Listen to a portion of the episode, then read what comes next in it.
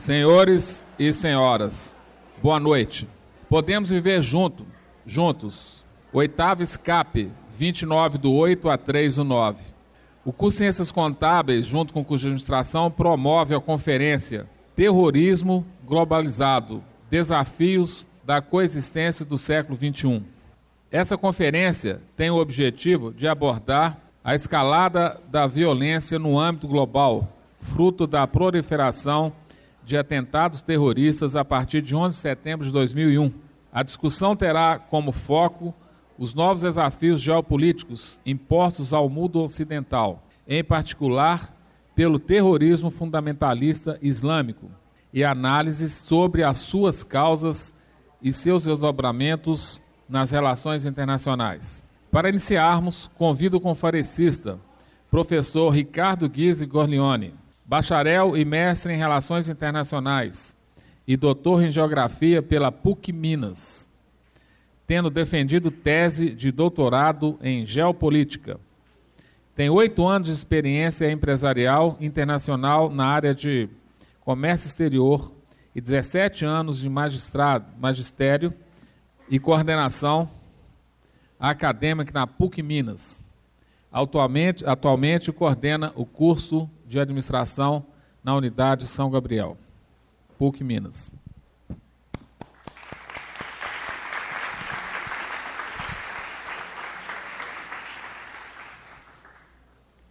Passo a palavra para o professor Ricardo Guiz Gornione para início da sua conferência. Boa noite a todos. É, obrigado, professor Edegardo, pela apresentação. Eu quero agradecer a presença de todos vocês aqui. É, nós vamos procurar, hoje nós vamos falar sobre terrorismo, que é um tema extremamente atual, extremamente preocupante. Então, por isso nós escolhemos para discutir esse assunto aqui. É, o nome da escape desse ano é Podemos Viver Juntos. E o título da palestra é Terrorismo Globalizado: Desafios da Coexistência no Século XXI. Esse subtítulo, Desafios da Coexistência no Século XXI, por que, que ele foi escolhido? O terrorismo ele vai na contramão da afirmação podemos viver juntos. Ou seja, o terrorismo é o extremo da violência, da intolerância e da irracionalidade. Por isso que esse subtítulo foi escolhido. Ou seja, o mundo que a gente vive é um só. A humanidade compartilha esse planeta. E obviamente que essa coexistência ela não é fácil desde a antiguidade. Então nós vamos discutir aqui uma questão que é muito preocupante hoje, é, é, inclusive para o Brasil também. Nem tanto, né? Nós corremos, nós tivemos o risco de um atentado terrorista na Olimpíada, mas isso não aconteceu e eu vou voltar a falar desse assunto daqui a pouco. Bom, é importante, antes da gente começar a discussão, fazer, falar que a minha análise aqui não é a análise de um jornalista e também não é a análise de um político. Ela é uma análise de um professor, de um acadêmico, portanto, ela tem um embasamento científico. Bom, esse é o roteiro de apresentação. Então, primeiro, eu vou fazer uma breve introdução ao estudo do terrorismo. Em seguida, terrorismo, conceitos e polissemia. Em terceiro, o histórico do terrorismo no mundo. E aí, os fundamentalismos e o papel do salafismo. Eu vou explicar como é que surgiu essa questão do, do fundamentalismo muçulmano. Em quarto, os agentes do terrorismo, uma tipologia complexa. É, existem várias formas de terrorismo no mundo, existem vários tipos de terroristas. E, obviamente, que essa tipologia ela é complexa, a gente vai tentar destrinchar um pouco isso. Então a gente vai falar primeiro das primeiras manifestações contemporâneas, em seguida eu vou falar da Al-Qaeda, como surgiu a Al-Qaeda, como é que ela se encontra hoje. Vamos falar do Estado Islâmico também, que atualmente o grupo terrorista mais ameaçador no mundo é o Estado Islâmico, que está tá baseado hoje na Síria e no, no Iraque. E, finalmente, nós vamos falar dos lobos solitários, que são aqueles terroristas que resolvem cometer atentados praticamente sozinhos. Esses são mais difíceis de investigar e de prever. Né? Depois, número 5, a globalização do terrorismo, os seis considerações finais, os agradecimentos e a bibliografia é, consultada. Bom, é, o terrorismo ele é um crime por motivação política ou ideológica. Então, por trás de um ato terrorista existe um, uma proposta, uma intenção política ou é, ideológica também. O terrorismo é uma forma extrema de ação política. O terrorismo não é uma filosofia, mas é uma ação planejada. Ou seja, o terrorismo ele é uma tática. Nós vivemos hoje uma epidemia de ódio no mundo e um retrocesso civilizatório. Essas palavras foram tiradas é, do manifesto de boas-vindas à comunidade acadêmica do reitor da PUC Minas, Dom Joaquim Giovanni Mal Guimarães, e da professora, da vice-reitora, professora Patrícia Bernardi. Ele usou essas palavras. Nós vivemos uma epidemia de ódio no mundo. Eu acho que isso resume bem o que está acontecendo, principalmente se a gente pensar em termos de terrorismo. E quando a gente olha o fundo de tela dessa apresentação, que são aquelas duas torres no momento em que o segundo avião bate naquela, na segunda torre, no 11 de setembro, em Nova York, nos Estados Unidos, a gente se pergunta como é que a humanidade chegou a esse ponto né, de, de promover esse tipo de massacre. Foram quase 3 mil mortos nos Estados Unidos no dia 11 de setembro. Então, nós vamos falar um pouco desse dia. Né? Bom, primeiro eu vou procurar é, conceituar terrorismo, que não é fácil é, quando a gente diz terrorismo, conceitos e polissemia, polissemia quer dizer multiplicidade de sentidos de uma palavra, ou seja, palavra que tem mais de um significado. O terrorismo, a palavra terrorismo tem muitos significados. Daí a dificuldade de se preparar essa apresentação. É, só para vocês terem uma ideia, depois do 11 de setembro, isso já tem 15 anos, os países membros das Nações Unidas, hoje são 193 países, eles já fizeram várias reuniões na ONU, em Nova York, para tentar definir o conceito de terrorismo na ONU. Ou seja, qual é o conceito que a humanidade vai adotar para terrorismo? E até hoje, 15 anos depois, não se chegou a um consenso. Alguns países defendem um determinado conceito para terrorismo e outros defendem outro, outros conceitos. Eu vou dar um exemplo para vocês. Os palestinos que lutam, né, que resistem à ocupação israelense dos seus territórios, eles têm um determinado conceito para terrorismo, que obviamente não inclui as ações que os palestinos fazem contra os israelenses. E os israelenses, por outro lado, eles querem definir até quando um palestino vai e esfaqueia um israelense numa rua, Israel quer definir aquilo como um atentado terrorista. Então, assim, não existe consenso na ONU, nas Nações Unidas, sobre é, como definir terrorismo, porque dependendo de como a ONU vai definir a palavra terrorismo, obviamente que ela vai adotar determinadas linhas de ações e os seus países também. Então, até nisso é difícil conceituar. O que eu vou colocar para vocês agora são alguns conceitos que foram tirados de dicionários e de alguns pesquisadores. Então, o dicionário Ruais ele diz o seguinte: modo de impor a vontade pelo uso sistemático do terror. Nesse caso, o que, que seria o terror? Características do que é terrível, estado de pavor, perigo, dificuldade extrema. Quando a gente vê um atentado assim que ele é cometido, se você vê as imagens das pessoas que viveram aquele atentado, a gente vê estampado no rosto dessas pessoas um estado de pavor, né? de um homem bomba que explodiu, um camarada que entrou atirando numa determinada é, é, é, casa de show, por exemplo, como aconteceu em Paris recentemente. Então, emprego sistemático da violência para fins políticos, especialmente a prática de atentados e destruições por grupos cujo objetivo é a desorganização da sociedade existente e a tomada do poder. Seguindo o conceito, ameaça do uso da violência a fim de intimidar uma população ou governo, geralmente motivada por razões ideológicas ou políticas. Um outro conceito diz que ação violenta e organizada com fins políticos, de forma que os efeitos psicológicos excedam em muitos prejuízos puramente materiais. Eu gosto muito desse conceito, porque o impacto psicológico na, na, na, no, no imaginário coletivo da sociedade de uma ação terrorista é muito maior do que o estrago material. Por exemplo, o 11 de setembro destruiu o sul de Manhattan, praticamente, e destruiu uma parte do Pentágono. Mas as consequências, quer dizer, o impacto psicológico que ficou na sociedade americana do 11 de setembro, eles existem até hoje. Todo mundo se lembra o que estava fazendo no dia 11 de setembro, quando recebeu a notícia. São dias que a gente não esquece mais, porque aquilo fica marcado na gente. Isso no Brasil. Você imagina para o americano. Né? É como eu digo, daqui a 100 anos, historiadores vão estar olhando essas imagens né, dos aviões se chocando contra torres e vão estudar, vão continuar estudando os efeitos e dobramentos disso né, nas próximas décadas. Bom, uma, um, outra, um outro conceito é forma insidiosa de violência política, constituída por atos de violência, como os atentados e os sequestros de reféns, cometidos em quase totalidade por organizações e preparados secretamente para se beneficiarem do efeito surpresa. Aí tem uma outra palavra importante, que é o efeito surpresa. O terrorista, ele procura pegar as pessoas e o Estado desprevenido. Ele quer realmente surpreender. Por que, que a palavra. De onde vem a palavra terrorismo? O objetivo do terrorista é aterrorizar a sociedade. E geralmente para impor a sua vontade ou o seu desejo.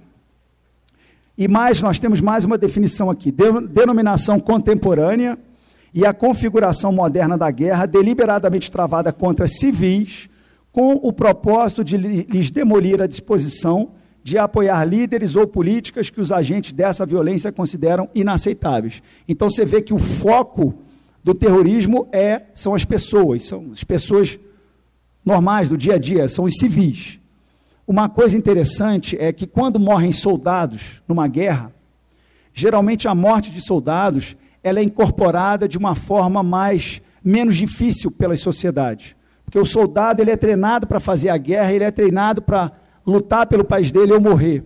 Agora, quando há morte de civis, de mulheres, crianças, idosos, pessoas que não têm nada a ver com aquilo, as sociedades tendem a não tolerar esse tipo de coisa, a repelir esse tipo de coisa, né?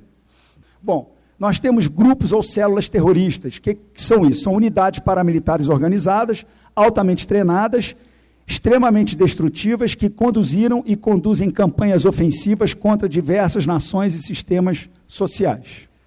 Bom, vamos, vamos agora para o terceiro item, que é o histórico do terrorismo no mundo. Bom, etimologicamente, o que é etimologia? É o estudo da origem e da evolução das palavras. Então, etimologicamente falando, é a política do terror posta em prática num determinado período da Revolução Francesa. Ou seja, durante esses dois anos que estão marcados aí, cometeram-se uma série de atentados na França na época da Revolução para aterrorizar uma parte da sociedade que estava envolvida com o antigo regime. Então, na verdade, essa palavra, o termo terrorismo, ele surge exatamente na época da Revolução Francesa.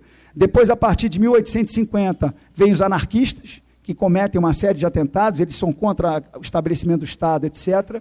Em seguida, veio o combate anticolonialista de cunho nacionalista. A partir dos anos 60, o terrorismo de extrema esquerda e extrema direita, nós tivemos um caso de um atentado de extrema de direita no Brasil que fracassou na época do período militar. Um sargento do Exército da Aeronáutica, se eu não me engano, eu acho que foi da Aeronáutica, aí não, não é sargento, seria um, um, oficial da Aeronáutica. Ele estava no Rio de Janeiro, ele foi em direção ao, ao, ao Rio de Janeiro, havia no Rio Centro, se eu não me engano, um show. E ele preparou uma bomba que ele ia colocar nesse show. Isso seria um atentado terrorista de direita no Brasil. E essa bomba explodiu no carro com ele lá dentro. Então, uma foto que ficou marcada do terrorismo de direita no Brasil, o carro era um Puma na época, e a foto que os jornalistas fizeram era ele morto dentro do Puma, no banco do carona, a bomba explodiu no colo dele. Então, ele ia preparar um atentado de direita no Brasil, contra os comunistas da época que eles alegavam. Né? Então, nós tivemos casos assim no Brasil também, atentados de direita. E mais recente, o islamismo radical. O objeto de estudo nosso aqui hoje é o islamismo radical, é o que tem cometido a maior parte dos atentados no mundo. Bom, é, a gente tem aí fundament, os, os fundamentalismos e o papel do salafismo. A origem remota de todos esses grupos fundamentalistas radicais muçulmanos encontra-se nessa corrente religiosa denominada salafismo. Salafia vem de salaf, que significa em árabe ancestral, predecessor. Ou seja, trata-se de um movimento religioso fundamentalista que tem sua origem no século XIX, a partir de uma tentativa de renovar a religião muçulmana por meio do retorno ao Islã, do profeta e de seus sucessores imediatos. Então, na verdade, o surgimento de extremistas no mundo não é novidade. Isso não é novidade. O que é novidade hoje no mundo são duas coisas. Primeiro, a magnitude dos atentados é cada vez maior. Então, a quantidade de mortes, a quantidade de destruição é muito maior do que há 100 anos atrás. O 11 de setembro é a maior prova disso. E a segunda novidade é a globalização do terrorismo, que é o título da nossa palestra. Então, hoje não existe lugar seguro no mundo. Eu vejo muitas pessoas dizerem que é perigoso andar nas ruas do Rio de Janeiro, de São Paulo. Tem gente que tem medo de descer num ônibus ou num avião no Rio e andar pelas ruas de lá. Eu diria que hoje é tão perigoso você andar nas ruas do Rio de Janeiro do que você entrar num aeroporto. Em Bruxelas, por exemplo, ou em Paris ou em Roma. Na Europa, nos Estados Unidos, ninguém está livre de vivenciar um atentado terrorista. Não é isso? Exatamente. Então, é, esse perigo ele existe.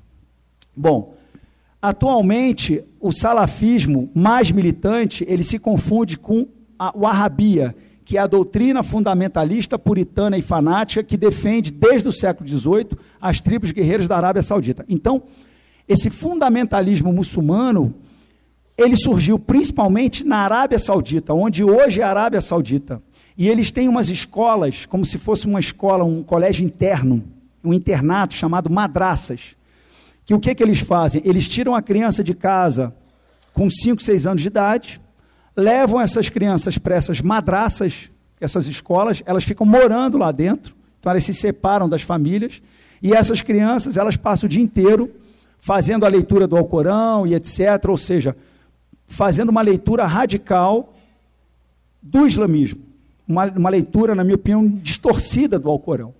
E aí, obviamente, essa criança, quando ela chega a 18, 20 anos, ela vai colocar um cinturão bomba e vai cometer um atentado suicida.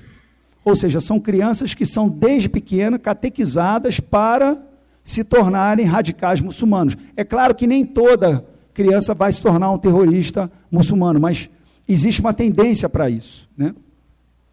Só, só para vocês terem uma ideia, eu falei que é, é, essa, essa visão fundamentalista do Islã que nasceu na Arábia Saudita, também em outros lugares houve surgimento também, né? não foi só lá, mas só para vocês terem uma ideia, dos 19 terroristas que sequestraram os quatro aviões no 11 de setembro, dos 19, 15 eram sauditas. Ou seja, 15 nasceram na Arábia Saudita. Eles tinham passaporte saudita. Qual é a conclusão que a gente chega? É que a Arábia Saudita é um criador de terrorista. Não é só lá, mas muitos saem de lá. E o Estado saudita, o governo saudita, muitas vezes faz vista grossa para esse tipo de coisa. Inclusive, houve um mal-estar diplomático entre o governo da Arábia Saudita e o governo americano depois do 11 de setembro, porque a maioria saiu de lá. Né?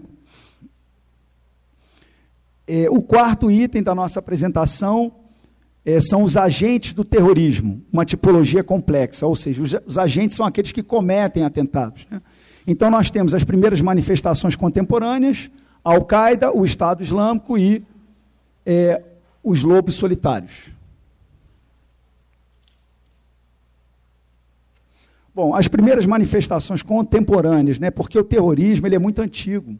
Você usar civis, ou é, é usar os civis como alvo, ou tentar aterrorizar uma determinada tribo, uma determinada aldeia, isso é muito antigo. Eu vou dar um exemplo para você. Na Idade Média, quando um exército tentava invadir um castelo na Europa e não conseguia muitas vezes, eles pegavam cadáveres em decomposição em volta dos castelos, pessoas que tinham morrido, guerreiros que estavam mortos há dias, cadáveres totalmente contaminados de vírus, bactérias, de peste, doenças, botavam esses cadáveres em cima de catapultas, né, que é aquela aquele espécie de braço que joga uma pedra lá em cima, e jogavam os cadáveres dentro dos castelos.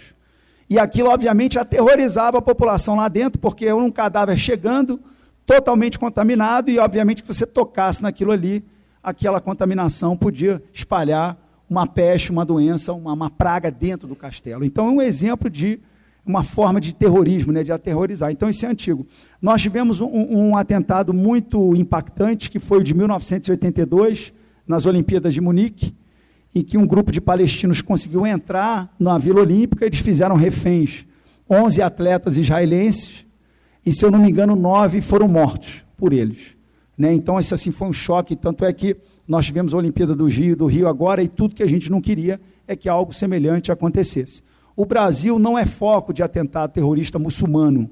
O Brasil e Rio de Janeiro, eles não são foco, porque o Brasil não é visto pelos árabes radicais, enfim, pelos muçulmanos, como um país imperialista. Embora o Brasil já tenha tido um passado imperialista.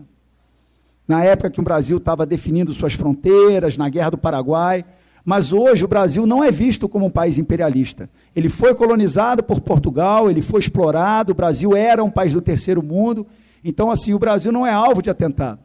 Mas numa Olimpíada, a cidade recebe mais de 11 mil atletas, de uma vez, todos eles ficam concentrados na Vila Olímpica.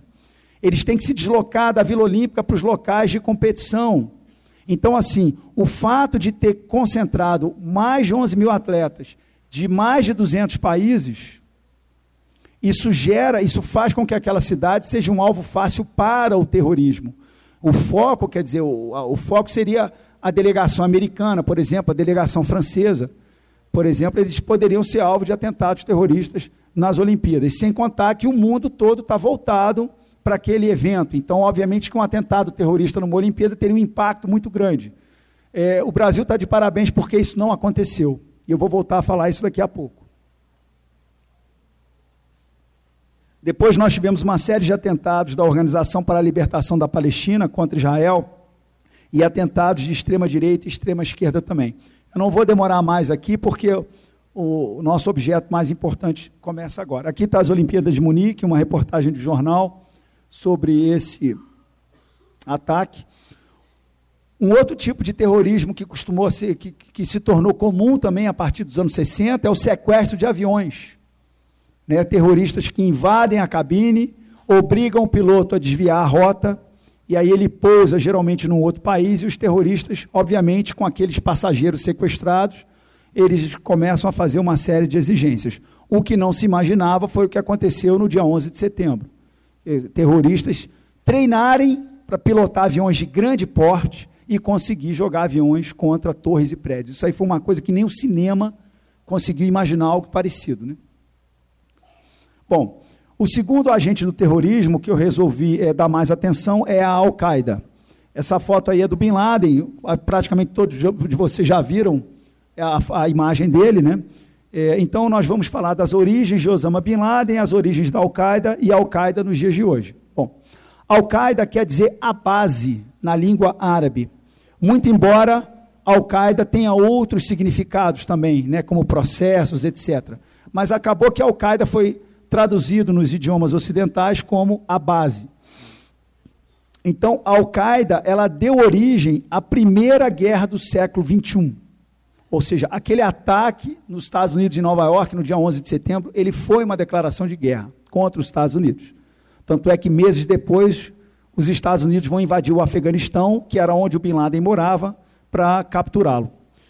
Então, é, é, esses ataques eles representaram um estado não declarado de hostilidade que pode deve ser considerado como um estado permanente de guerra. Os Estados Unidos hoje vivem um estado permanente de guerra contra o fundamentalismo muçulmano e contra a extrema direita americana também. Não é só muçulmano que faz atentado, não. Eu vou mostrar um atentado um dos maiores que já aconteceram nos Estados Unidos, que foi um, um americano de extrema direita, né? Bom, eu vou falar um pouco da biografia do Osama Bin Laden. Ele se chama Osama bin Muhammad bin Awad bin Laden. Esse é o nome dele. Só uma coisa interessante, aquela, aquela, aquela palavra Muhammad, Muhammad quer dizer em árabe Maomé. Então é interessante porque parece que de um em cada quatro meninos que nascem no mundo muçulmano é batizado de Muhammad. Quer dizer, é chique a mãe e o pai batizarem de Maomé. Muito diferente da do cristianismo, né? A gente não vê, é muito difícil ver uma pessoa com o nome de Jesus. Né? O nome de Jesus ele é preservado na nossa religião, enquanto que no islamismo não. Muitas pessoas são chamadas de Muhammad, inclusive o pai dele. Você vê, nasceu na Arábia Saudita, filho de Muhammad bin Laden. Então você vê que o pai dele também se chamava Maomé, né? Muhammad bin Laden.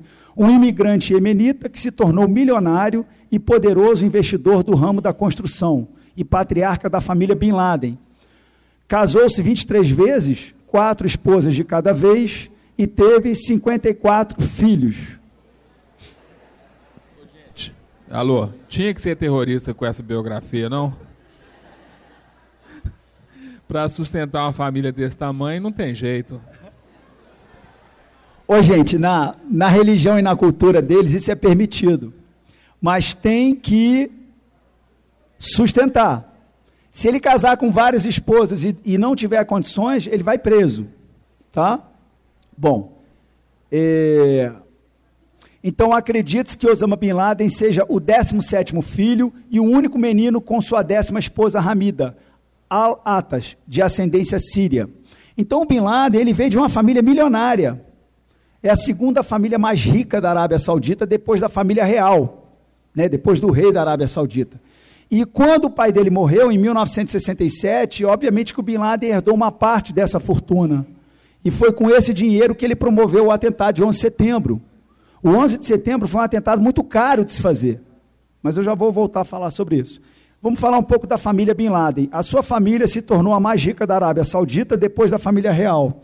Os interesses financeiros da família Bin Laden são representados pela Saudi Bin Laden Group, um conglomerado global de petróleo e gestão de patrimônio que arrecada 2 bilhões de dólares por ano, sendo a maior empresa de construção do mundo, com escritórios em Londres, Dubai e Genebra. De acordo com o diplomata americano, a família Bin Laden também é proprietária da, de parte da Microsoft e da Boeing. De que forma? Através da compra de ações. O patriarca da família morreu em um acidente de avião em 1967. Então, aquela foto ali é da sede do grupo Bin Laden. Por que, que eu estou falando isso? O nome Bin Laden já era conhecido no mundo empresarial. Eles têm investimentos nos Estados Unidos, na Europa, no Oriente Médio. O problema não é a família Bin Laden. O problema foi o Osama Bin Laden. Ele, ele foi a ovelha negra da família, né, que acabou se voltando contra os Estados Unidos, e obviamente ele foi deserdado pela família dele. E a própria Arábia Saudita retirou a nacionalidade dele. Depois dos atentados que ele cometeu em 2001, ele perdeu a nacionalidade saudita. Ele tinha passaporte saudita, ele nasceu lá. O que, que é isso? O Bin Laden se tornou um apátrida. Ele já não tinha mais pátria, né? Bom, origens da Al-Qaeda. É, o Osama Bin Laden, então, ele morou no Sudão entre 1991 e 96, que fica na África, é um país muçulmano, e quando foi em 1996, o Bin Laden se mudou para o Afeganistão. Ele foi recebido pelos talibãs, que governavam o Afeganistão na época, é, eles tinham uma série de afinidades em relação a esse pensamento fundamentalista, extremista, e o Bin Laden vai morar cinco anos, cinco não, ele mora mais, né? Mas de 96 a 2001, nesses cinco anos, o Bin Laden vai montar essa rede de terroristas no Afeganistão, ele vai montar um campo de treinamento no Afeganistão. Vocês já devem ter visto essas imagens daqueles guerrilheiros muçulmanos passando debaixo de cerca, pulando é, é, obstáculos, dando tiro. Aquilo é treinamento para preparar o camarada para entrar no Bataclan em Paris, por exemplo, e sair matando todo mundo. Né? E tem que o cara aprende a manusear uma arma, ele aprende a se defender, etc, etc. Então o Bin Laden ele aproveitou que os talibãs controlavam a maior parte do Afeganistão e montou essa base de operações lá, né, de treinamento terrorista. Um relatório de 1998 do Departamento de Estado dos Estados Unidos sobre terrorismo delineou as vantagens do apoio de Estado para um grupo militante. Com o patrocínio de um Estado, um grupo muitas vezes recebe abrigo seguro, dinheiro, armas, treinamento, apoio logístico ou benefício do aparato diplomático. Alguns dos mais violentos ataques terroristas registrados não teriam sido possíveis sem esse patrocínio, de muitas maneiras, o núcleo da Al-Qaeda no Afeganistão desempenhou o papel de um Estado. Ou seja, a partir do momento que o Bin Laden se muda para o Afeganistão em 96, é que ele consegue organizar esse grupo chamado Al-Qaeda que vai, vai estudar inglês, esses terroristas vão aprender inglês, etc., vão treinar, pilotar aviões e vão sequestrar aviões e depois vão fazer o 11 de setembro. Por isso é que depois do 11 de setembro, as Forças Armadas dos Estados Unidos invadem o Afeganistão. Eles foram perseguir o mentor do atentado, que era o Bin Laden, e, obviamente, é, é, é, é desmantelar os talibãs que deram apoio para o grupo terrorista da Al-Qaeda. Uma outra coisa importante, a Al-Qaeda está espalhada em dezenas de países, em forma de franquia. Os alunos da administração conhecem bem isso, ou seja, você tem uma marca, padrões de qualidade, etc. E aí as franquias atuam seguindo aquela marca, aquela ideologia, mas essas franquias elas têm liberdade de ação. Então, a Al-Qaeda ela tem células terroristas autônomas que se inspiram na ideologia fundamentalista do salafismo e na imagem do seu líder máximo, Osama Bin Laden, que atualmente é, está morto. Agora, uma coisa importante: a forma de atuação da Al-Qaeda é totalmente diferente do Estado Islâmico. O Estado Islâmico, ele quer criar uma base territorial, ele quer criar um país, um Estado, que ele chama de Estado Islâmico, onde hoje é o Iraque e a Síria. A Al-Qaeda nunca teve essa preocupação de ter uma base territorial. A única base territorial que a Al-Qaeda teve foi no Afeganistão, como eu falei agora, com os talibãs. Né? Mas aquilo ali era apenas um campo de treinamento para projetar esses terroristas para cometer atentados no resto do mundo. Então, o Bin Laden, por exemplo, ele nunca sequestrou jovens para submetê-los a uma lavagem cerebral, como o Estado Islâmico faz hoje.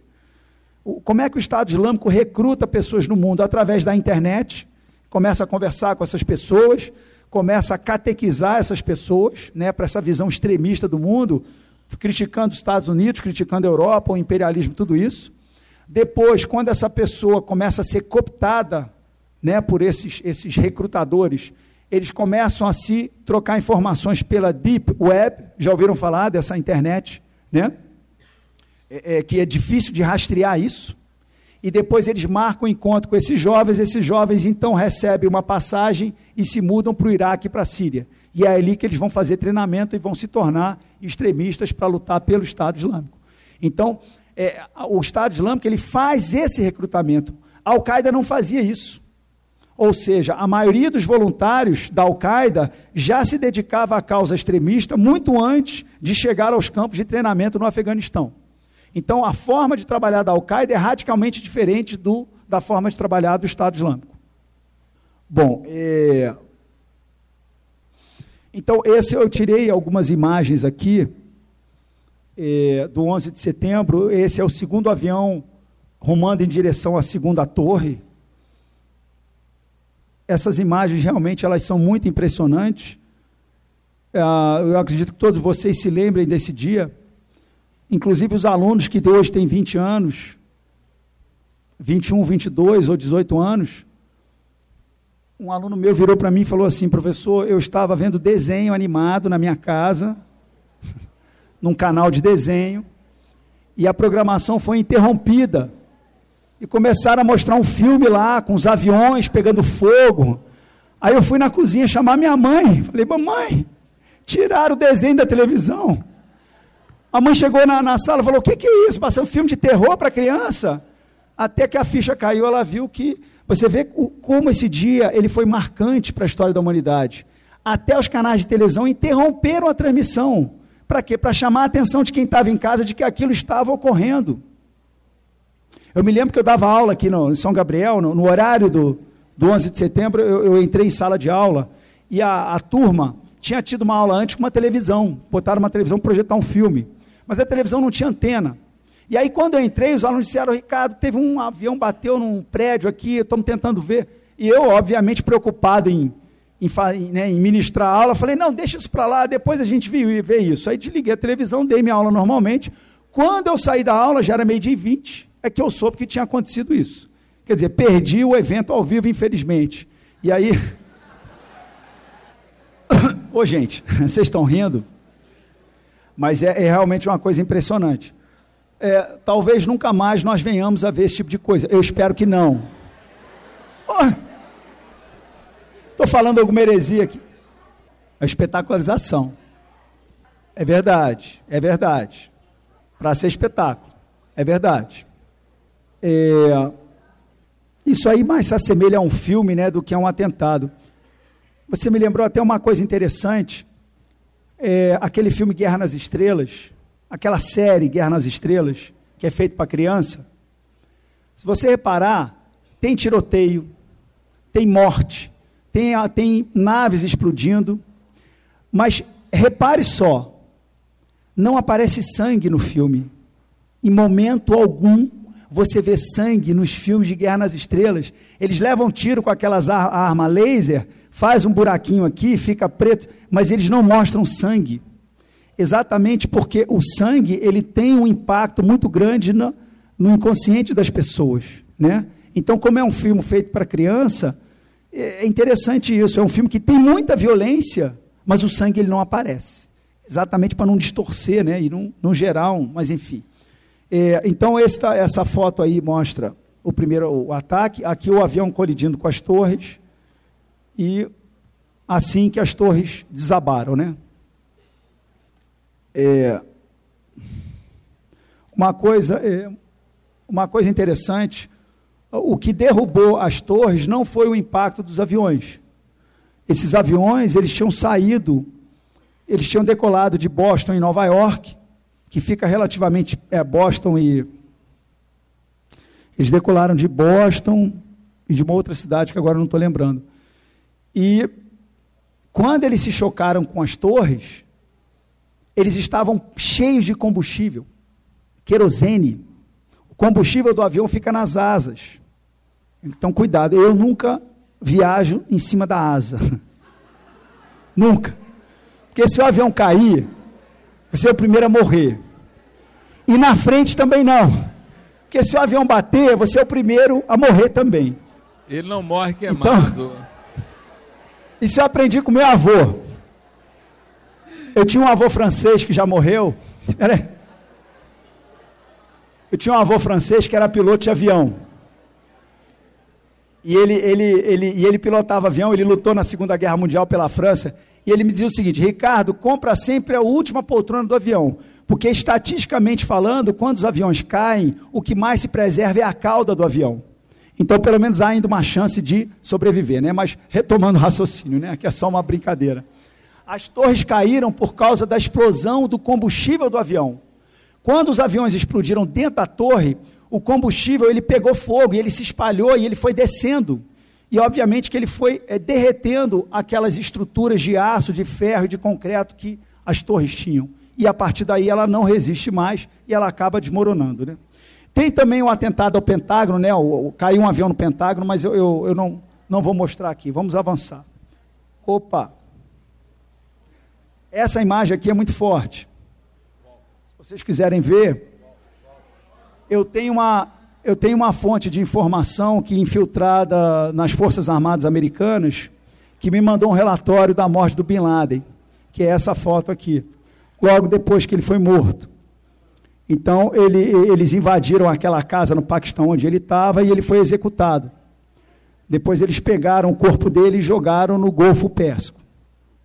É, uma coisa interessante, ele foi morto no dia 2 de maio de 2011. Esse é um dia também que eu não esqueço mais. Eu estava dando aula em contagem até 10 e meia da noite. Quando eu cheguei na minha casa, liguei a televisão. O Obama estava fazendo um discurso ao vivo, dizendo que o Bin Laden tinha sido morto. E as palavras que ele usou falou: o mundo hoje é menos perigoso, né? É, com a morte do Bin Laden. Você vê, o atentado nos Estados Unidos foi em 2001. O governo americano levou 10 anos para conseguir matar o Bin Laden. Eles não queriam capturar o Bin Laden, eles queriam matar o Bin Laden. Porque se eles tivessem capturado o Bin Laden vivo e levado para os Estados Unidos para ser julgado lá, aquela coisa da democracia, né? Vamos julgar, ele vai ter um julgamento justo, provavelmente a ser condenado à morte. Se tivessem feito isso, o Bin Laden, que já era um Marte, ia virar mais ainda. E isso ia gerar uma reação extremista no mundo inteiro contra os Estados Unidos. Então, eles não queriam o Bin Laden vivo, eles queriam matar o Bin Laden e sumir com o corpo dele. Fizeram ele desaparecer, botaram. Ele, se vocês verem, o Bin Laden conseguiu se esconder durante 10 anos do, do, das forças armadas mais poderosas do mundo. Ô, gente, se eu fizer alguma coisa errada contra os Estados Unidos, no dia seguinte eles estão na porta da minha casa. Alguém aqui consegue se esconder do Exército, da Marinha, da Aeronáutica dos Estados Unidos? Ele se escondeu 10 anos. Por quê? Ele morava no Afeganistão e continuou lá. Ele morava naquelas cavernas, se deslocava de noite a cavalo, para o satélite não conseguir identificar. Você vê que coisa, ele conseguiu ludibriar a, o, o, as forças armadas que têm as tecnologias mais avançadas do mundo usando uma tecnologia da Idade Média, que é andar a cavalo no deserto. E ele ficou escondido anos no Afeganistão. Os americanos invadiram o Afeganistão e não conseguiram achá-lo. Até que tem dois filmes que eu vou mostrar para vocês aqui, o nome dos filmes, sobre como é que descobriram que o Bin Laden estava no Paquistão. De 2005 a 2011, o Bin Laden estava morando numa casa no Paquistão, uma casa de, de três andares. Vocês devem ter visto essa casa em 2011, que ela estava estampada nos jornais. Ele estava morando, ele morou cinco ou seis anos lá, com três esposas, criando os filhos, a um quilômetro e meio de uma base militar do Paquistão. Como é que ele conseguiu ficar morando cinco anos no Paquistão sem que ninguém desconfiasse? Claro, ele não usava telefone celular, ele não usava internet. E eles queimavam lixo dentro da casa, para que nenhum rastro saísse de lá. A casa era toda murada, então não dava, apesar dele ter dois metros, não dava para ver ele caminhando lá. Raramente ele saía. Tem uma foto de satélite do jardim dessa casa, em que aparece um homem de cima, alto. O Bin Laden tinha quase dois metros de altura. Então, os americanos não tinham certeza que era o Bin Laden. 60% de chance de ser o Bin Laden naquela casa. Eles fizeram um cálculo, a foto de satélite tinha a sombra do Bin Laden, então eles calcularam a projeção da sombra naquela hora do dia, naquele GPS, naquela localização, calcularam mais ou menos a altura daquela pessoa, poderia ser o Bin Laden. E aí, quando o Obama deu a ordem daqueles dois helicópteros saírem do Afeganistão, invadirem o espaço aéreo do Paquistão para entrar na casa e matar o Bin Laden, eles não tinham certeza absoluta. Mas era o Bin Laden que estava lá. E, e, e, e mais interessante, o governo americano não comunicou às autoridades do Paquistão que dois helicópteros de guerra seus estavam invadindo o espaço aéreo do Paquistão para chegar nessa cidade chamada Abbottabad, que é onde o Bin Laden estava escondido. Por que, que o governo americano não pediu autorização nem comunicou? Debaixo, veja, debaixo da casa tinha um túnel. O Bin Laden ele estava escondido lá com apoio de algumas pessoas da inteligência e do governo do Paquistão. Sabiam que ele estava lá. Se o governo americano comunicasse, a notícia provavelmente vazaria e ele conseguiria fugir.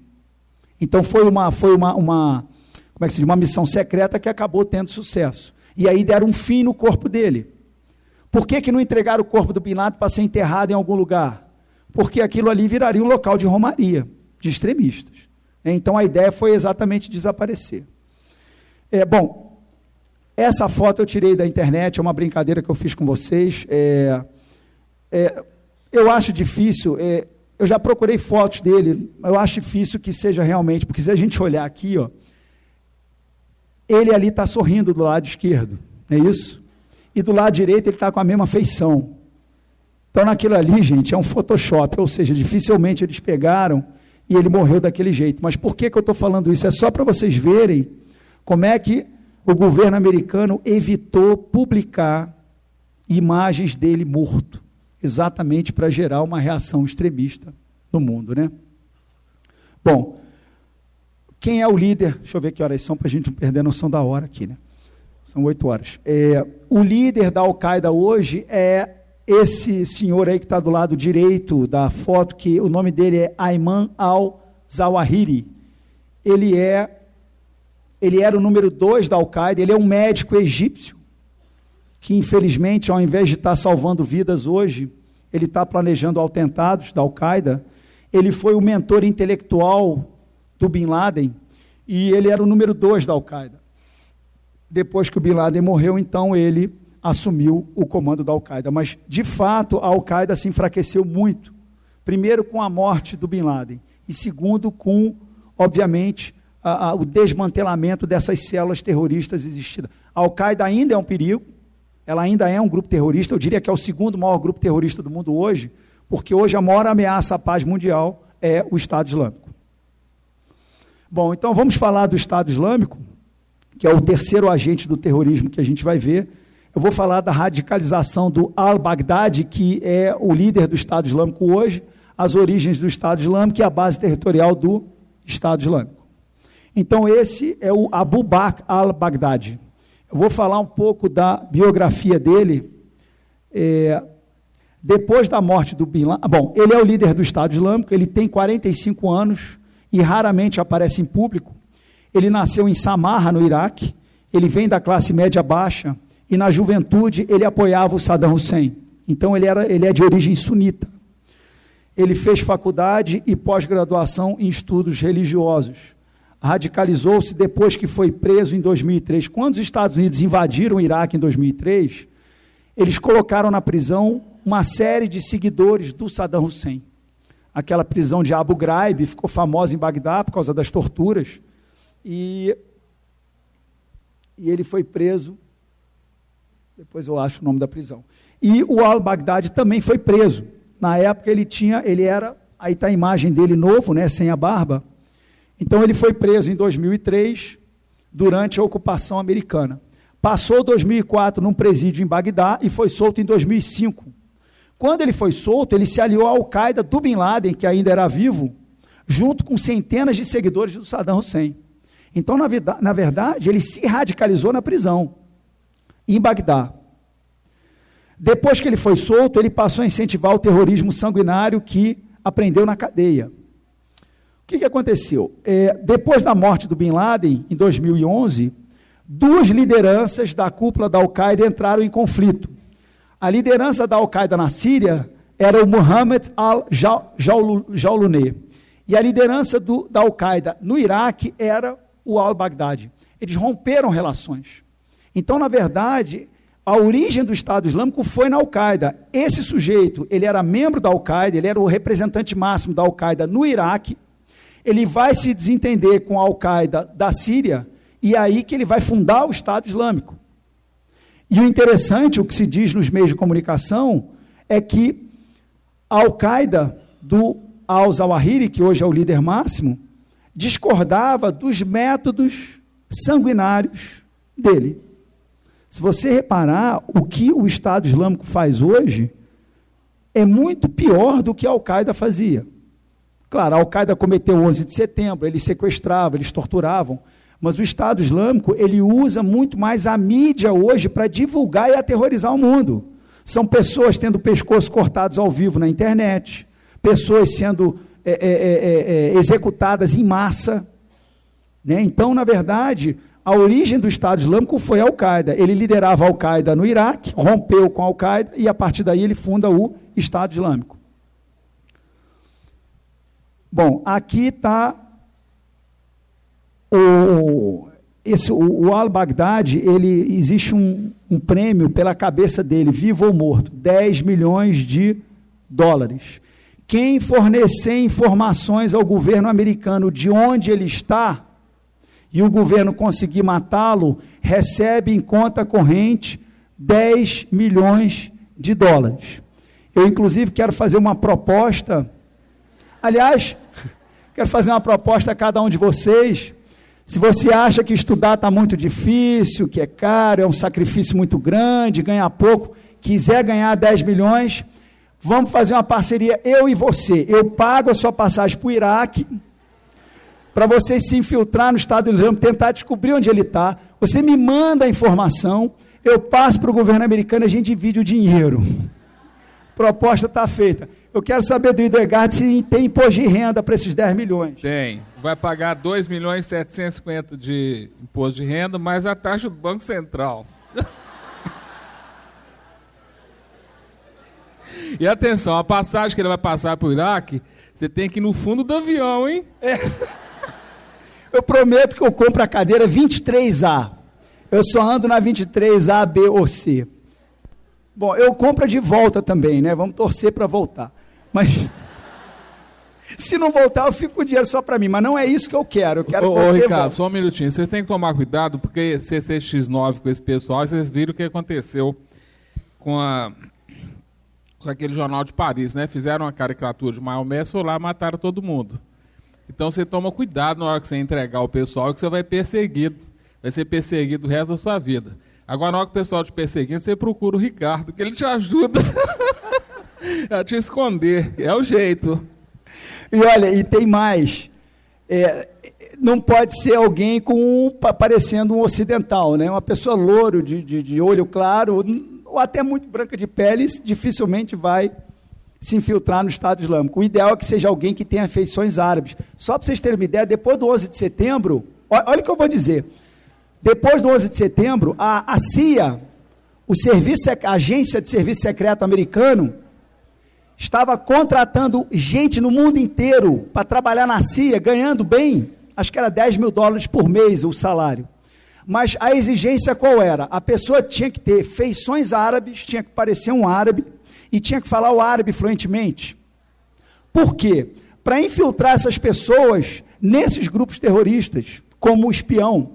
Porque a CIA, quer dizer, tem milhares de funcionários que trabalham na CIA, mas eles só tinham seis funcionários que tinham esse perfil. O resto era tudo louro, de olho claro. Como é que você vai infiltrar um americano típico num grupo terrorista?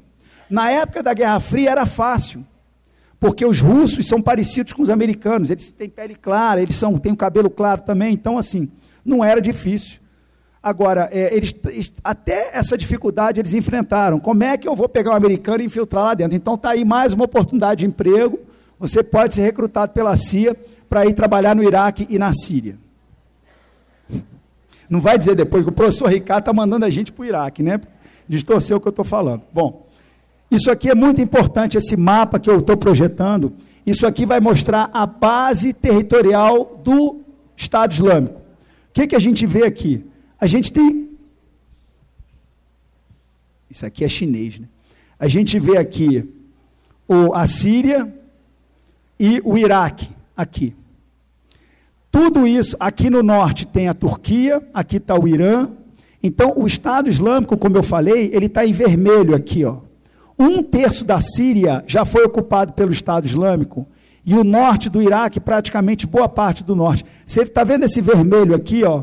O Estado Islâmico chegou a 100 quilômetros de Bagdá, que é a capital do Iraque. Essa parte toda verde aqui do Iraque é onde moram os xiitas, que são inimigos mortais dos sunitas.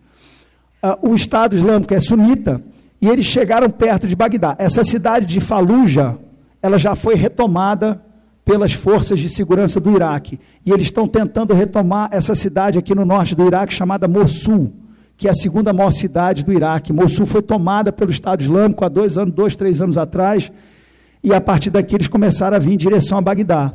Então, na verdade, o Estado Islâmico está em guerra contra todo mundo. Eles estão lutando. Esses aqui, ó, no norte do Iraque, são os curdos. Os curdos estão lutando contra o Estado Islâmico aqui. O, o Bagdá está lutando contra o Estado Islâmico aqui a partir do sul. A Síria de Damasco, a do Bashar al-Assad, também está lutando contra o Estado Islâmico e a Turquia está lutando contra o Estado Islâmico aqui no sul da Turquia, porque eles estão praticamente na fronteira com a Turquia. Por que, que tem tanta gente lutando contra o Estado Islâmico e é difícil derrotá-los? Tem dois motivos. Primeiro, esses militares, esses guerreiros, guerrilheiros do Estado Islâmico, eles são muito bem treinados. Uma parte desses guerrilheiros vieram da tropa de elite do exército do Saddam Hussein, da guarda revolucionária do Saddam Hussein. Então, eram soldados do Saddam que sabem pilotar um tanque de guerra, que sabem manusear um lança-morteiro, que sabem manusear um fuzil Kalashnikov. Ou seja, eles eram soldados de elite do Saddam, sunitas, que foram presos em Bagdá e que depois acabaram organizando esse novo grupo terrorista e agora se volta, obviamente, contra o próprio Iraque. E, e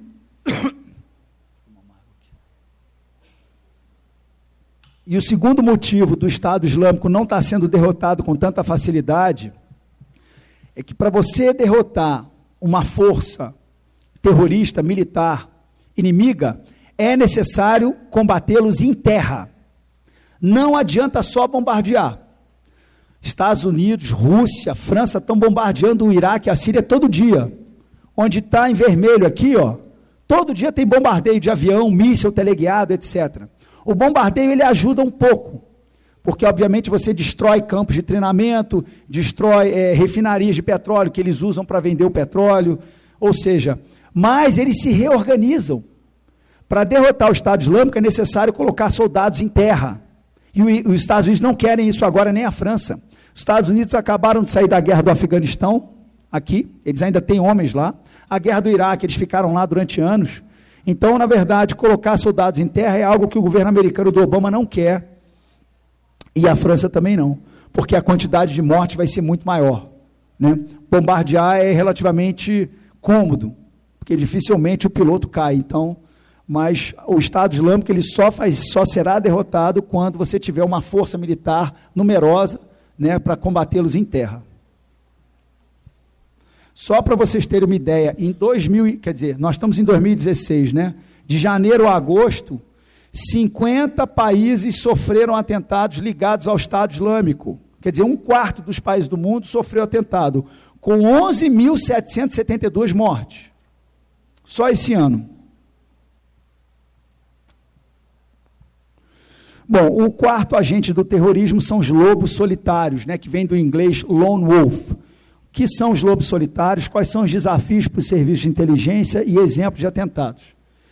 Bom, aqui está o conceito de lobo solitário. São indivíduos que planejam e executam atentados terroristas sozinhos, tendo no máximo a ajuda de algumas pessoas, mas sem vínculos financeiros, logísticos ou materiais com o grupo terrorista que o inspirou. Entretanto, o lobo solitário se inspira no radicalismo e no modus operandi de algum grupo terrorista existente, ao qual declara lealdade. Aqui está o exemplo de um lobo solitário que cometeu atentado em Orlando, lembra? Há dois meses atrás, na, naquela boate gay em Orlando, a boate Pulse, né? É, ele matou 49 pessoas e feriu 52. Veja bem, se você imaginar, do ponto de vista per capita, o atentado dele foi mais, mais letal do que o 11 de setembro. Porque no 11 de setembro, 19 terroristas sequestraram os aviões. Mas por trás daqueles terroristas, existia uma equipe enorme de pessoas que estavam ajudando. Você vê, esses terroristas saíram do Afeganistão, foram para a Europa, estudaram em universidades europeias, aprenderam a falar inglês, aprenderam a pilotar aviões de grande porte. O líder dos 19 terroristas se chamava Muhammad Atta, que era um egípcio, se eu não me engano. Ele estudou numa universidade alemã, aprendeu a falar inglês lá, e depois eles foram para os Estados Unidos e cometeram atentado. Então, é, por trás dos atentados do 11 de setembro, existia uma equipe de 100, 200 pessoas Morreram 2.700 pessoas no 11 de setembro. Se você dividir 2.700 pessoas por 100 ou 200 pessoas, per capita dá muito menos do que esse atentado. O que, que eu estou querendo dizer com isso? Esse camarada sozinho, e ele era um americano de nascimento, hein? claro, de origem árabe, mas era um americano de nascimento. Morava nos Estados Unidos. E ele tinha família, olha aqui, ó. a esposa e o filho dele. Quer dizer, ele não era um sujeito é, sem, é, desiludido, sem perspectiva na vida. A gente imagina que todo terrorista que se radicaliza é aquela pessoa completamente sem perspectiva. Não. Ele tinha uma vida normal. Né? E, no entanto, ele acaba cometendo esse atentado. Matou 49 pessoas sozinho. Tá, vou adiantar. É, eu estou terminando, caminhando já para as considerações finais. Ele usou um fuzil AR-15 uma das armas mais utilizadas nos tiroteios nos Estados Unidos. A CNN fez uma reportagem: um fuzil R-15 custa 500 dólares nos Estados Unidos. Nos últimos cinco anos, foram vendidas cerca de 1 milhão e 500 mil fuzis AR-15 nos Estados Unidos. Você compra livremente uma arma dos Estados Unidos. Uma coisa impressionante. Enquanto eles não resolverem esse problema da venda de armamento, essa, essa facilidade, eles vão continuar tendo isso aqui, ó. Isso aqui são os atentados nos Estados Unidos. Olha aqui, ó, essa, essa, essa linha azul é vermelha. Número de incidentes com arma de fogo nos Estados Unidos em 2015: 53 mil. É claro que nem todo incidente com arma de fogo é um atentado terrorista. Mas olha aqui, número de mortes: 13.430 pessoas morreram nos Estados Unidos vítimas de arma de fogo. Ou seja, incluindo aí atentados também. Os Estados Unidos talvez seja o único país do mundo que a cada seis meses um camarada entra vestido como um ninja, armado até os dentes, numa escola e sai matando todo mundo. Isso é uma doença da sociedade americana. Eles têm esse problema seríssimo de violência, seríssimo. Então, assim, é uma hipocrisia quando eles vêm falar, na minha opinião, da violência nas ruas do Rio, de São Paulo, porque eles têm isso lá também. Né? Os caras saem matando criança, é uma coisa impressionante. Bom, aqui está um outro lobo solitário. Eu não sei se vocês vão lembrar, cinco anos atrás, o Anders Breivik, na Noruega, ele era um, um terrorista de extrema direita.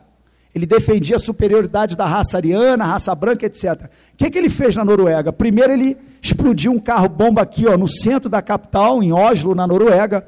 Para quê? Para desviar a atenção das forças de segurança. Esse carro-bomba explodiu e depois ele foi, ele estava nessa ilha. Havia uma reunião de jovens nessa ilha. Era uma reunião de um partido chamado Partido dos Trabalhadores na Noruega.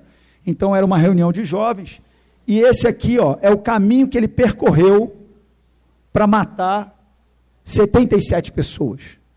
Ele foi caçando essas pessoas nessa ilha. A maioria era tudo jovem. Aqui a gente tem uma outra foto dos corpos aqui, ó, dos jovens que morreram. Isso aqui é ele no tribunal, sendo julgado, fazendo o, o símbolo lá da extrema direita. Ele não foi condenado à morte, porque na Noruega não tem pena de morte, ele foi condenado a 20 e poucos anos de prisão. Só, né? Quer dizer, Bom, eu não vou me estender muito, que a gente tem que avançar mais. Aqui está um outro atentado terrorista de extrema direita nos Estados Unidos. Os professores que têm a minha idade, um pouco menos ou um pouco mais, lembram desse atentado. Timothy McVeigh, ele explodiu um carro-bomba na frente desse prédio, é um prédio do governo federal americano. E é um atentado de extrema direita. Essa imagem aqui foi uma das imagens que mais me entristeceu na vida, que foi esse bombeiro pegou esse menininho de dois anos de idade que estava no prédio e ele não resistiu aos ferimentos. Você vê que ele está, infelizmente, ele está aqui com as pernas quebradas e tudo. E essa imagem correu o mundo, o mundo inteiro, né?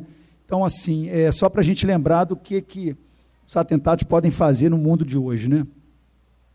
Bom, é, eu já estou terminando, passando para as considerações finais a globalização do terrorismo, o fundamento islâmico, ele preenche a necessidade de espaço para novas ideias revolucionárias. Gente, a humanidade precisa de ideias revolucionárias. Isso faz parte principalmente dos jovens. No século XIX, era o nacionalismo anticolonialista. No século XX, o marxismo preencheu, fez esse papel. E no século XXI, é o fundamentalismo religioso que está fazendo esse papel. Aí você me pergunta, mas por que, que o fundamentalismo religioso passou a, a, a De repente começou essa onda de atentado. Ô, gente, a Guerra Fria terminou em 1991. A Guerra Fria, ela era uma camisa de força, ela dividiu o mundo em capitalismo e socialismo. Quando a Guerra Fria acaba, ela dá espaço para as religiões. Se você olhar, a quantidade de, de, de evangélicos no Brasil cresce absurdamente a partir do fim da Guerra Fria. A gente teve esse movimento no Brasil muito forte e também no catolicismo. Mas no mundo as religiões, elas vêm preencher esse espaço que a Guerra Fria deixou vazio. Nessa rivalidade ideológica capitalismo socialismo acabou sendo é, é, substituída por uma um, um, viés religioso, né? E alguns acabam caminhando para um fundamentalismo, infelizmente. É, olha aqui, ó, existe de fato uma globalização do terrorismo hoje. Isso pode ser comprovado em alguns aspectos.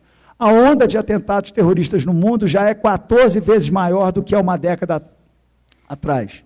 No ano de 2014, 16 mil casos de ataques terroristas no mundo. Em um ano, mais de 43 mil mortes e 40 mil feridos. Esse crescimento começou logo após a invasão do Iraque pelos Estados Unidos em 2003. Olha esse gráfico aqui impressionante. Aqui, ó. Se a gente olhar Cadê o, o coisa está aí não? Se a gente olhar, se você olha ali, invasão do Iraque lideradas pelos Estados Unidos, estão vendo ali em 2003 aqui, ó. A partir da invasão do Iraque, o número de atentados começa a subir absurdamente até chegar a 16.800 em 2014. Por que, que a quantidade de mortes no mundo aumenta consideravelmente? A desestruturação do Iraque contribuiu demais para isso. Ou seja, quando o Estado iraquiano é desconstruído pela invasão americana, e o Saddam Hussein, obviamente, perde o poder, forças religiosas e políticas que estavam controladas, elas acabam se manifestando e a partir daí você tem uma desconstrução da nação iraquiana, uma desconstrução do Estado iraquiano e essas forças vão se organizar para tentar se impor. Então, é aí que surge, que nasce o Estado Islâmico, né, no Iraque, e depois ele se espalha para a Síria. Eu estou caminhando para as considerações finais, que eu preciso passar a palavra para o professor Idegardo e a gente abrir as perguntas também. Então, o combate ao terrorismo deve ser feito de forma a se antecipar ao atentado para evitá-lo. Ô, gente, depois que o atentado ocorre, não adianta, as pessoas já morreram. É necessário se antecipar. O Idegardo vai falar um pouco sobre isso. Vocês lembram que no Rio de Janeiro, a Polícia Federal, no Rio não, no Brasil, ela prendeu 12 pessoas antes das Olimpíadas, pessoas que estavam se comunicando com o Estado Islâmico. Eu vi gente dizendo, ah, coitadinho, coitadinho uma ova. De repente esse cara pega um caminhão e saía lá pela Avenida Atlântica matando gente, como fizeram na França, em Nice. Tinha que prender mesmo. Ficaram presos durante a Olimpíada, porque era, eram existia a possibilidade de que eles resolvessem cometer atentado. Então, na verdade, o combate ao terrorismo é necessária antecipação. Depois que o atentado acontece, não adianta mais. O combate ao terror, que envolve armamento de alta tecnologia, militarismo e erradicação de suas lideranças, pode ser útil para tratar o sintoma, mas não conseguirá tratar a doença. É fundamental um trabalho de investigação e inteligência no curto prazo. O terrorismo será erradicado, se é que isso é possível, quando as suas causas mais profundas forem enfrentadas, com investimento em educação e inclusão social nos recantos mais pobres do mundo, incluindo-se os guetos e as periferias das grandes cidades europeias e norte-americanas. Desafios para o Ocidente: identificação prévia de células terroristas e de lobos solitários, mapeamento dos locais de recrutamento e de radicalização de jovens inclusão social de minorias estrangeiras situadas em guetos nos países ocidentais e o controle das fronteiras para evitar a entrada e saída de extremistas. Combate à Al-Qaeda e ao Estado Islâmico nas suas bases territoriais de operação. Combate virtual à propaganda e ao recrutamento via internet desses dois grupos, ou seja, ações de contra-terrorismo virtuais investigação via redes sociais nos países ocidentais. Aqui tem alguns filmes relacionados ao tema. É, o filme O Reino é um caso real de um ataque terrorista na Arábia Saudita, muito bom filme. A Hora Mais Escura e O Homem Mais Procurado são filmes que relatam a caça Bin Laden, como é que eles descobriram que o Bin Laden estava no Paquistão. A Soma de Todos os Medos é uma ficção onde um grupo explode uma arma nuclear numa cidade dos Estados Unidos e o voo 93, a queda do quarto avião da United Airlines no 11 de setembro. Eu vou voltar esse slide, se vocês quiserem anotar. Deixa eu só terminar a apresentação. Eu quero agradecer ao professor Oswaldo Bueno Amorim Filho. Ele foi meu orientador do doutorado e me ajudou a elaborar essa apresentação para vocês. Ele é doutor em Geografia. Quero agradecer ao professor Ronaldo Moreira, que está presente aqui, professor dos cursos de Administração e Contábeis. Ele me ajudou muito na apresentação dos slides. Obrigado, Ronaldo. Quero agradecer a Michel Corniglion, é meu pai, ele é um diplomata aposentado, me ajudou também a preparar um pouco a apresentação para vocês. Quero agradecer a equipe de extensão da PUC Minas São Gabriel, a equipe de infraestrutura e, principalmente, a vocês que vieram aqui hoje, alunos, professores, funcionários e membros da comunidade também. Meu filhinho veio aqui, Lourenço, para assistir a palestra. Parentes da minha esposa, minha esposa vieram aqui hoje também. Então, muito obrigado pela paciência, pela atenção de vocês. Eu vou passar a palavra para o professor Delgado. Muito obrigado. Bom, dando prosseguimento aqui, só vou fazer uma provocação aqui para o pro professor Ricardo. É, a gente percebe que na conferência dele, ele abordou a evolução, vamos dizer assim, do terrorismo desde o século XVII até o século XXI. É, ele destacou no, no, na, na, conferência dele que houve um crescimento acentuado é, do terrorismo no século XIX e agora os atentados estão se tornando mais frequentes. Ele passou rapidamente, é, considerando aí os lobos solitários, né, a gente viveu agora a experiência de início, dia 14 de julho, no qual morreu mais ou menos 70 pessoas, um louco pegou um caminhão lá e saiu atropelando todo mundo. E recentemente nós tivemos agora, não sei se foi no, foi no Afeganistão ou no Iraque, foi uma criança de 14 anos com um cinto explosivo, entrou num casamento onde morreram 70 pessoas e mais de 100 ficaram feridos. Então a idade hoje dessas pessoas são treinadas para virar homem-bomba, está virando o quê? Crianças bombas, que é a preocupação que a gente tem. Tá? Bom, a questão que eu tenho que abordar aqui, que eu, que eu tenho que despertar nos senhores um fato muito relevante que aconteceu aqui no Brasil, a gente, na hora que o Ricardo mostra um mapa falando que o terrorismo só está lá na África, é, na Ásia, etc, etc, a gente percebe o seguinte, quando na, nas palavras do Ricardo, ele coloca aqui que, por exemplo, a gente tem que antecipar o atentado, tá? A gente critica muito, a gente fala ah, o FMBI, o FBI, não sei o quê, a agência de inteligência, nós temos aqui no Brasil a ABIN, né, que é a agência de inteligência, a agência brasileira de inteligência que cuida disso. Então eles pegaram essas 14 pessoas ou 12 pessoas que estavam querendo fazer o atentado e prenderam todo mundo. Tá? Agora, por que, que houve a possibilidade de, de prender essas pessoas aqui? Porque entrou em vigor no dia 16 de março de 2016 a Lei 13.260, tá? Essa Lei 260, só rapidinho aqui, depois eu fazer uma pergunta para o Ricardo e passar para vocês aqui regulamento dispositivo no inciso 43 do artigo 5 da Constituição Federal da República de 1988, disciplinando o terrorismo, tratando disposições investigatórias e processuais e reformulando o conceito de organização terrorista. Então, se vocês, por exemplo, é, o, se tem algum aluno aqui do curso de Direito, então vocês podem pegar essa lei e dar uma lida. Preste atenção. Nós estamos passando por um momento histórico aqui no Brasil, é, que é o processo que a gente está acompanhando aí do julgamento da nossa presidente Dilma. O que, que acontece? É, a gente percebe o discurso que ela fala que é golpe, não sei o que, não sei o que lá.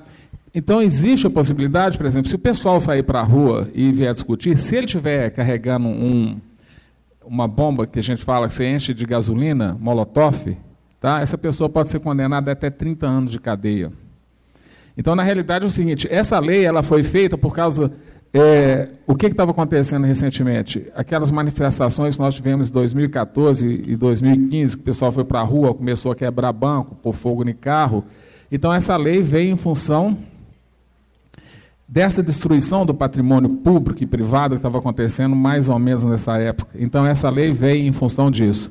Eu quero saber do Ricardo o seguinte: por exemplo, na, na, na fala dele, ele disse que uma das dos motivos do surgimento do terrorismo pode ser político ou religioso, de forma geral. Se existe possibilidade desse radicalismo se tornar um um, uma ação terrorista aqui no Brasil em função dos acontecimentos recentes. Ok, obrigado, Edgardo. Eu acredito que esse terrorismo de origem é, muçulmana, islâmica, ele não tem espaço no Brasil. Agora, nós temos os nossos terroristas aqui brasileiros que falam português.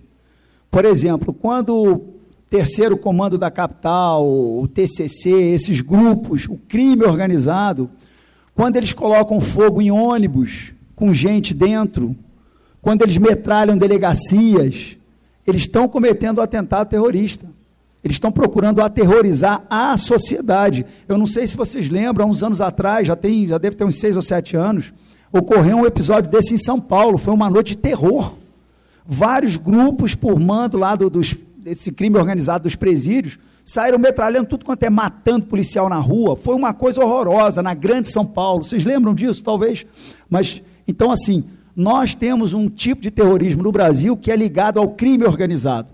Né? Aí é ligado ao tráfico de drogas principalmente tráfico de drogas. Aí não, é, não tem como inspiração a questão religiosa. Né? Então eu acho que assim, o, o, o islamismo ele não tem muito espaço no Brasil, não. Bom, agora vou abrir para perguntas. Quem quiser fazer pergunta, vamos fazer umas três ou quatro em função do adiantamento da hora. Levanta a mão que o, o nosso apoio aqui vai levar o microfone para vocês fazerem a pergunta.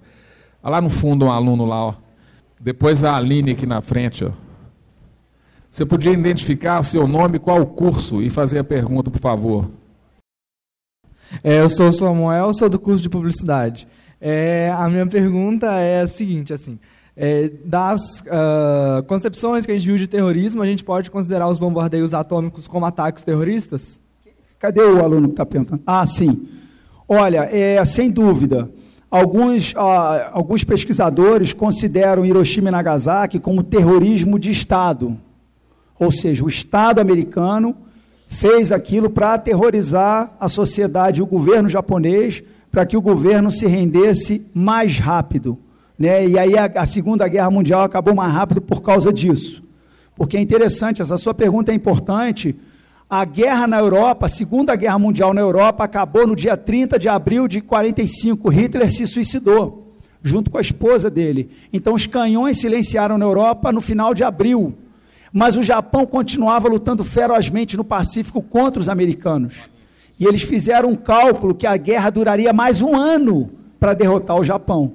E aí as bombas atômicas acabaram é, é, é, encerrando a guerra mais cedo.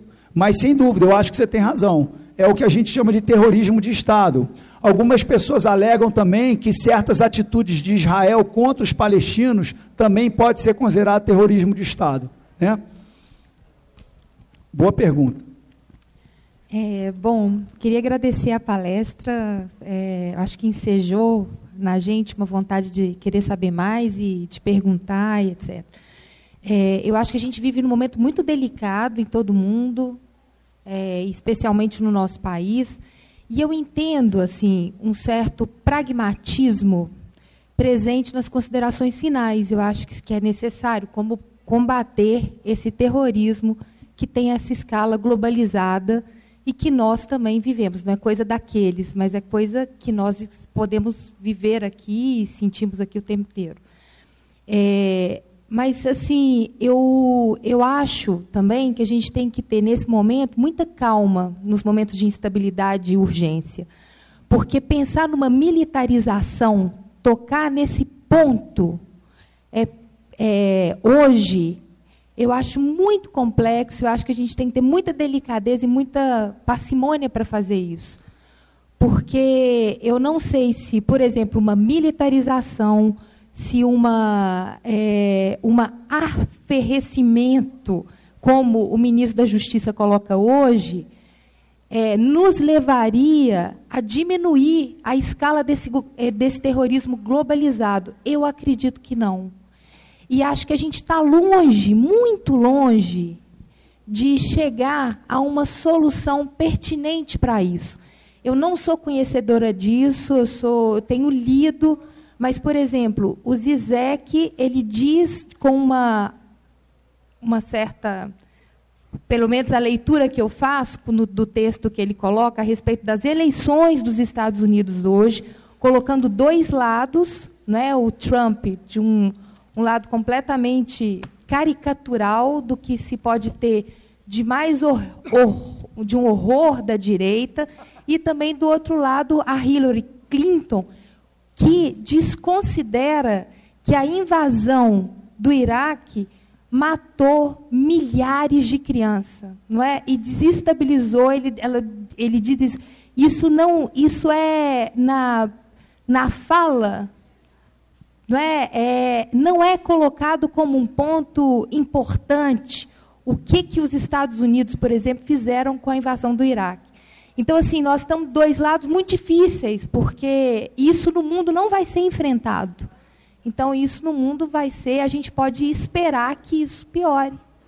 Não é? Então, assim, é, a minha questão é, é, é, o que fazer nesse, nesse, nesse cenário, porque eu não acho que o caminho, pelo menos seria é, a militarização, esse discurso do terror. Então, enfim, eu não sei como, como pensar isso. É uma questão mesmo para a gente responder e pensar juntos. Não é? Bom, é... tá, pode responder. Você tem razão, Aline. É, a militarização não resolve. Foi isso que foi colocado aqui. Quer ver? Ó? Né? É, peraí. O, o, segundo item, o combate ao terror, que envolve armamento de alta tecnologia, militarismo e erradicação das suas lideranças, pode ser útil para tratar o sintoma, mas não considerar a doença. O terrorismo ele só vai ser derrotado no longo prazo. Né? Você tem razão. É um trabalho de inteligência para resolver o problema imediato de evitar atentados, mas é a inclusão social de jovens no mundo inteiro que vai diminuir essa onda de recrutamento. Né? Você está coberto de razão, concordo com você.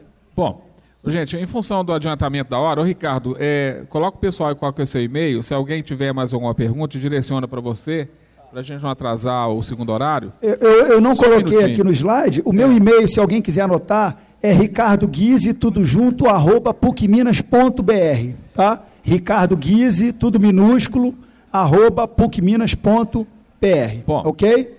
É, eu, mais uma vez, agradeço o Ricardo é, nessa conferência que ele fez para nós. Eu acho que é muito ilustrativa, vive a realidade que a gente vive todo dia assistindo na televisão. Acho que vem esclarecer alguma coisa, tornar a gente mais consciente do que está acontecendo no mundo que nós vivemos.